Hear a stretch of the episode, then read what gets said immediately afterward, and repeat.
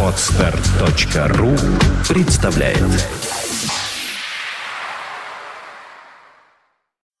Медиапроект «Первое слово РФ» представляет Подкаст Apple Money.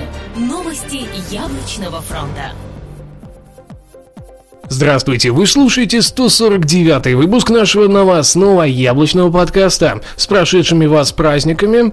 А, мы все еще ведем этот проект. Влад Филатов. И Сергей Болесов. Сегодня вы услышите. Бюджетный iPhone появится в этом году.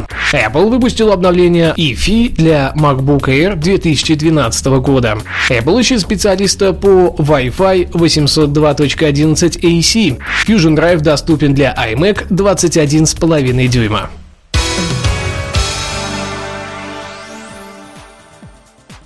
Бюджетный iPhone появится в этом году. С момента выхода первого iPhone все вокруг прочат появление бюджетной версии, причем одновременно с флагманом. Даже название для этого не раз уже придумывали, наверняка все помнят череду слухов про iPhone mini. Очередная порция информации просочила сеть, э, и известный ресурс Digit Times опубликовал на своих страницах якобы проверенные данные о том, что Apple собирается выпустить на рынок новый бюджетный телефон во второй половине 2013 года.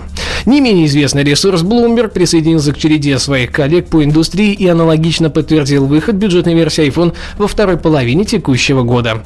Ценник на данную модель iPhone составит от 99 до 149 долларов, при этом возможно, что он будет итоговый, то есть без нужды заключать контракт. Кроме этого, ресурс отмечает, что собран новый яблочный смартфон будет из более дешевых запчастей, но вариант, что он станет меньше текущих моделей, пока со счетов тоже не сбрасывается.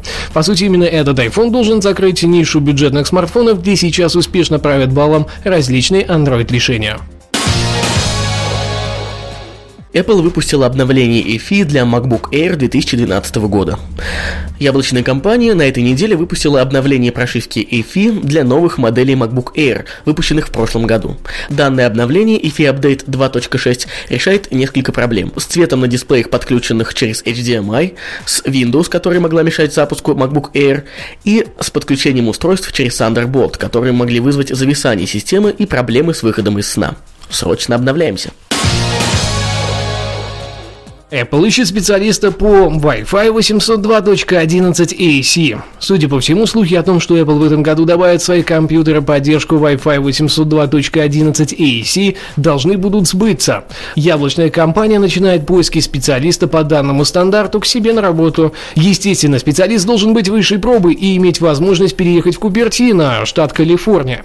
802.11 AC поддерживает скорость передачи данных до 1,3 гигабит в секунду против 4 350 мегабит в секунду на N-стандарте в данный момент.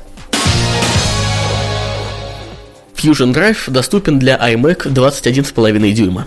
Как на этой неделе стало известно, отныне компания Apple предлагает опцию Fusion Drive для всех новых iMac, включая даже самую минимальную конфигурацию с размером дисплея 21,5 дюйма.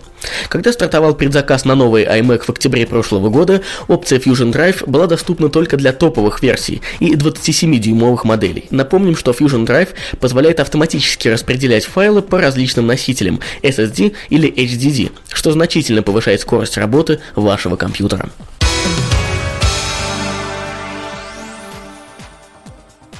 Ну что ж, на этом все. Спасибо, что слушали нас. С вами, как всегда, были мы, Сергей Болесов и Влад Филатов. До следующей недели. Наверняка она принесет побольше новостей. Услышимся.